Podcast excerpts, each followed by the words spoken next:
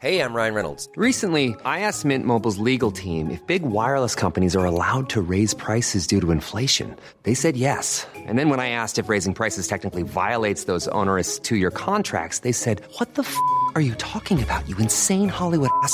So to recap, we're cutting the price of Mint Unlimited from $30 a month to just $15 a month. Give it a try at mintmobile.com slash switch. $45 upfront for three months plus taxes and fees. Promo rate for new customers for limited time. Unlimited more than 40 gigabytes per month. Slows. Full terms at mintmobile.com. Hold up. What was that? Boring. No flavor. That was as bad as those leftovers you ate all week. Kiki Palmer here, and it's time to say hello to something fresh and guilt-free. Hello Fresh. Jazz up dinner with pecan-crusted chicken or garlic butter shrimp scampi. Now that's music to my mouth. Hello Fresh. Let's get this dinner party started. Discover all the delicious possibilities at hellofresh.com.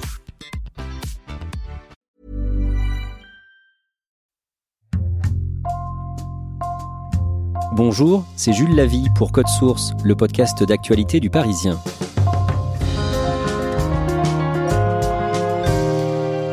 Dans trois arrondissements de Paris, le 11e, le 12e et le 20e, une communauté religieuse secrète existe depuis deux siècles. Baptisée la famille, elle compte environ 3000 membres qui font tous partie de huit familles différentes. Il n'y a rien d'illégal à cela, mais des dizaines d'anciens membres ont créé un groupe Facebook pour lever le secret sur l'existence de cette communauté. Le 21 juin, un journaliste du Parisien, Nicolas Jacquard, a publié une longue enquête sur le sujet. En deux épisodes de Code Source, il nous dit tout sur la famille.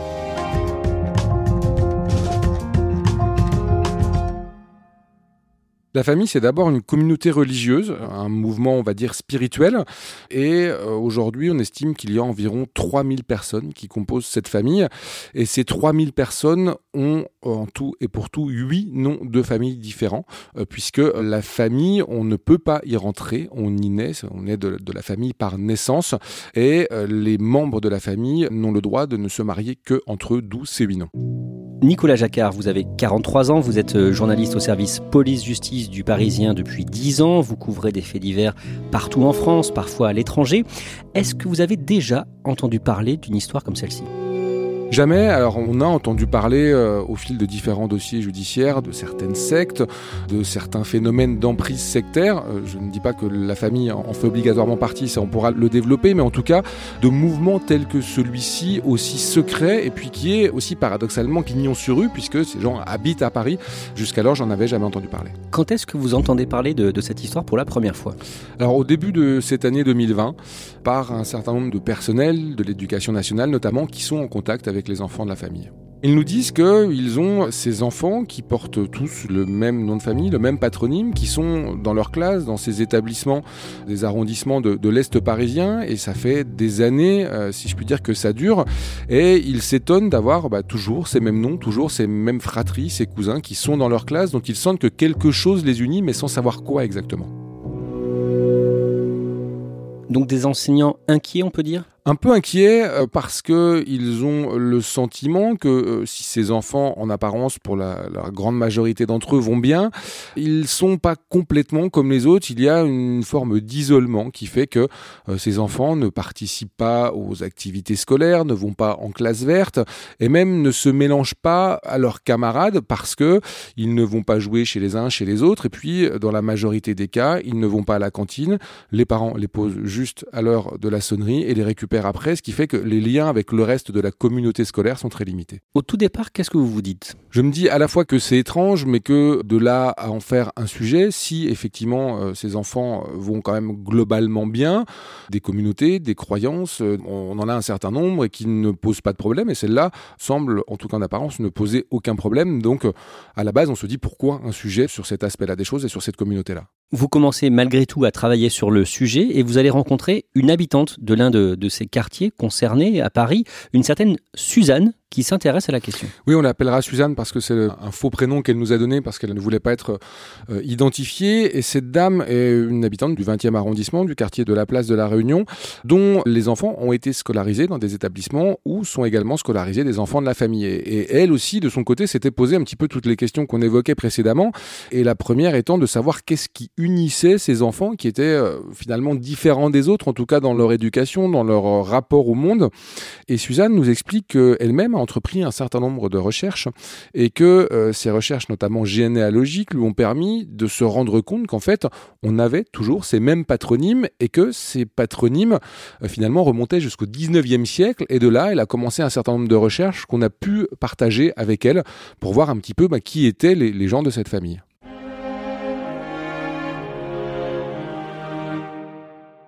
Vous apprenez euh, qu'au tout début euh, des années 60, une étrange communauté euh, de Parisiens s'est installée dans un village de l'Hérault, Pardaillan, à 40 km de Béziers. Oui, c'est à peu près la seule documentation qu'on a à ce moment-là sur la famille. On est au tout début des années 60 et on a à ce moment-là la première et unique expérience de kibbutz en France. On a des gens, une soixantaine de personnes, les hommes, des femmes, des enfants, qui s'installent dans ce village complètement déshérité, qui avait subi l'exode rural et qui vont essayer de faire revivre un petit peu ces terres arides en étant en autonomie complète. Et cet épisode a donné lieu à un certain nombre de reportages. On parle de 5 colonnes à la une, qui était la grande émission de reportage de l'époque. L'an dernier, rien ne distinguait Pardaillan, le village qui porte le nom même du plateau, des autres qui mouraient lentement entre le vignoble et la mer. Et puis un jour, ça a recommencé, non pas la guerre, mais la vie.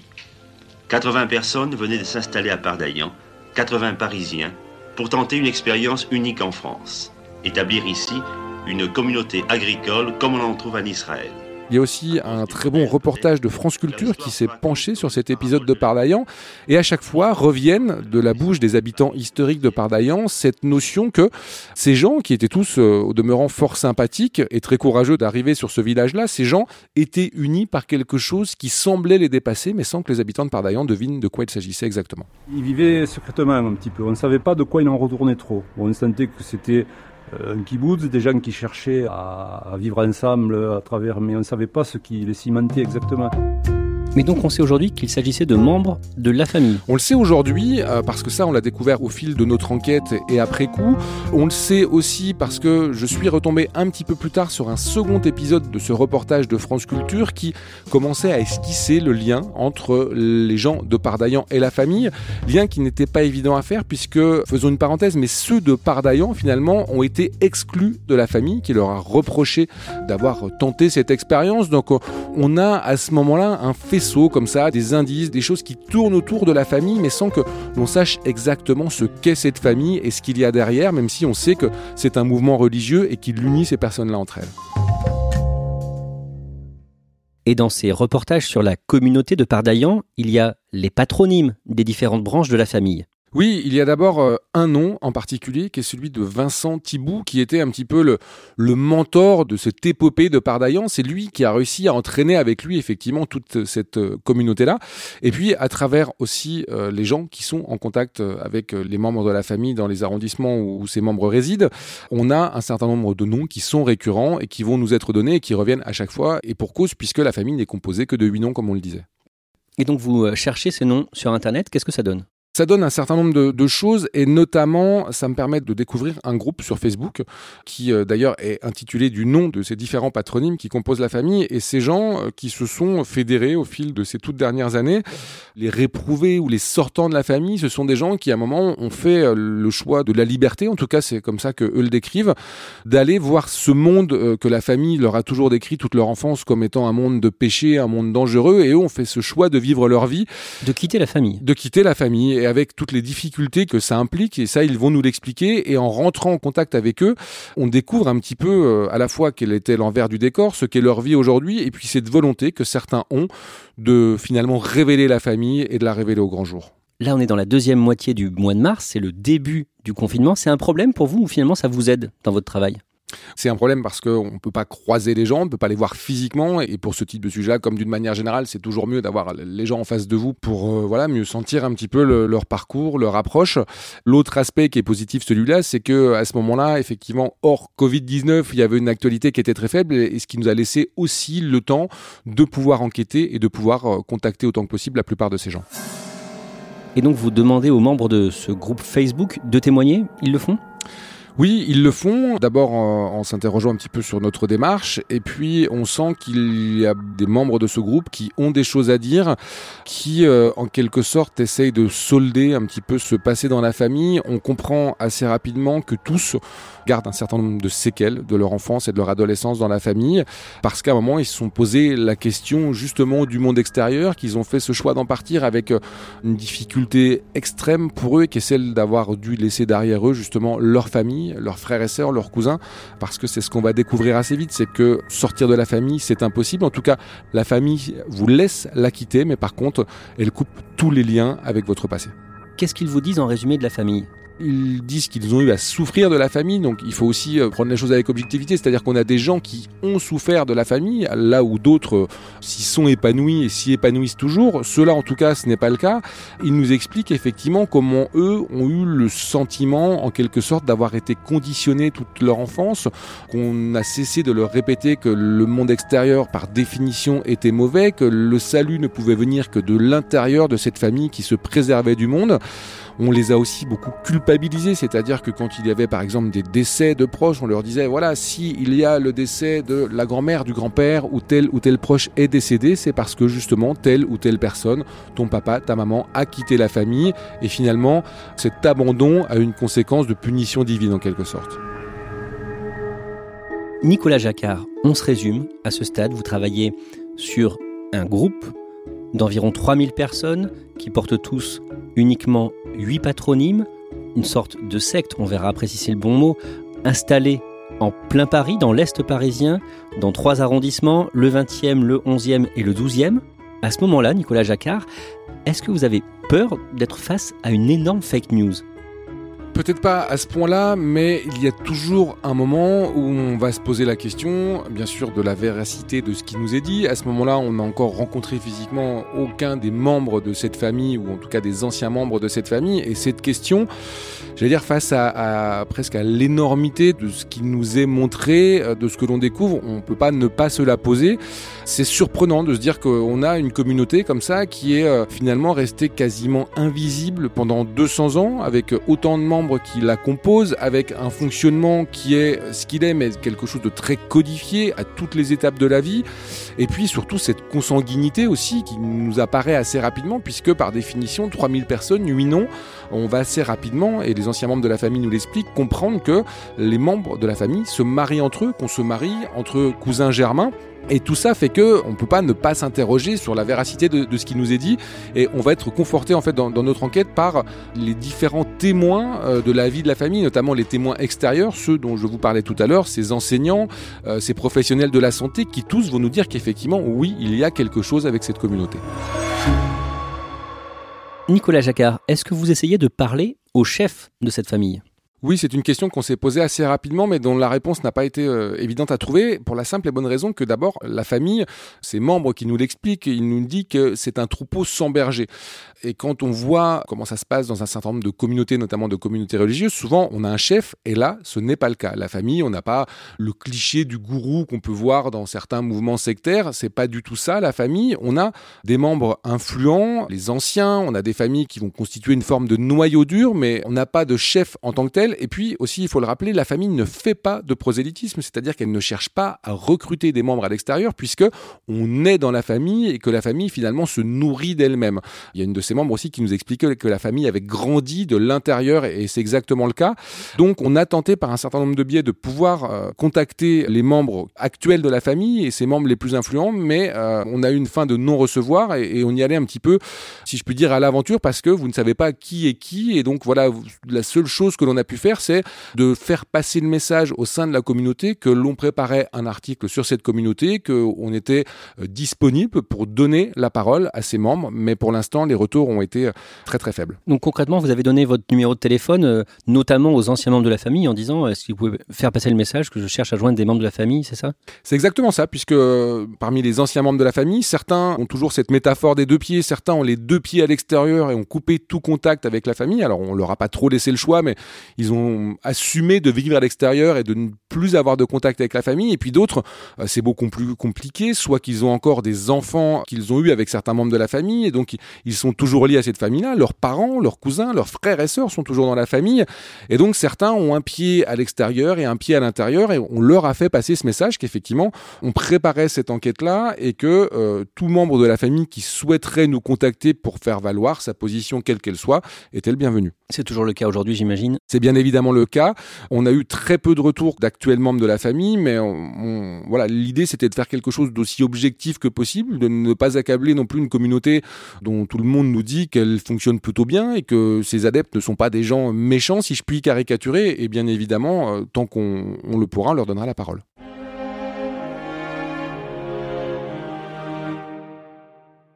Nicolas Jacquard, au cours de votre enquête, vous découvrez l'existence d'une note de la MIVILUD, la mission interministérielle de vigilance et de lutte contre les dérives sectaires.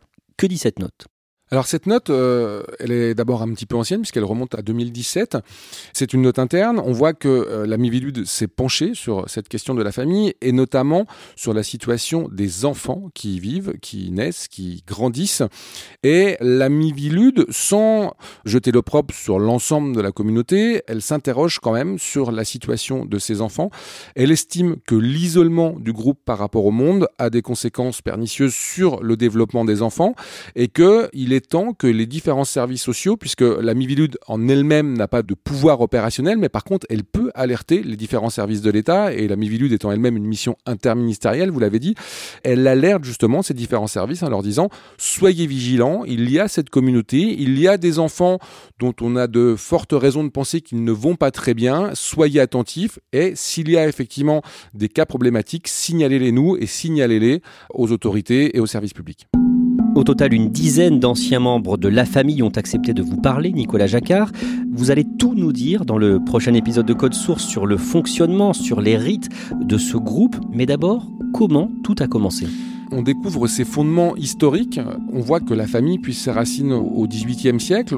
On a à l'époque une doctrine qui est catholique, qui s'appelle le jansénisme, qui va déboucher sur un certain nombre de pratiques et sur un certain nombre de groupes qu'on a appelés à ce moment-là les convulsionnaires de Saint-Médard. Ce sont des croyants très pieux qui vont être pris, comme leur nom l'indique, de convulsions, des sortes de trans mystiques qui vont se produire d'abord euh, sur la tombe d'un diacre célèbre euh, au cimetière de, de Saint-Médard. Les spécialistes parlent de trans mystico-religieuses on a des pratiques assez, euh, euh, assez crues. On parle de crucifixion de certains des adeptes. Enfin voilà, il y a, quelque chose de, très physique et de très violent. Et ces pratiques vont se dérouler ensuite dans les appartements. Au moment où elles vont être réprimées. Appartements justement déjà de l'Est parisien. Et on a deux prêtres, les frères Bonjour, qui vont euh, fédérer une partie des adeptes de ces mouvements. On est là à la fin du XVIIIe siècle, au moment de, la Révolution française. Les frères Bonjour, finalement, vont être exilés en Suisse et le fils de l'un des deux frères, Élie, va être considéré comme prophète par un certain nombre des, des adeptes des frères Bonjour, qu'on appelle les bonjouristes. On croit qu'ils ont disparu au milieu du 19e siècle. En fait, ils n'ont pas disparu puisque, aux côtés des frères Bonjour, il y a un certain Jean-Pierre Thibault qui euh, est apparu, qui les a fréquentés, qui a travaillé avec eux. Et Jean-Pierre Thibault, c'est l'un des fondateurs de la famille telle qu'on la voit aujourd'hui. Merci Nicolas Jacquard. Dans le prochain épisode de Code Source, vous allez nous raconter comment la famille a ensuite évolué, comment elle vit aujourd'hui, et vous allez aussi nous dire pourquoi autant d'anciens membres de la famille avaient envie que leur histoire soit dévoilée au grand jour. Code Source est le podcast d'actualité du Parisien, disponible chaque soir du lundi au vendredi. Cet épisode a été produit par Stéphane Geneste, Benjamin Boucriche et Myrène Garico-Echea. Réalisation Julien Moncouquiole. Si vous aimez Code Source, n'oubliez pas de vous abonner et de laisser un commentaire sur votre application de podcast préférée comme Apple Podcast ou Podcast Addict. Vous pouvez aussi nous faire des retours directement. Code Source at leparisien.fr.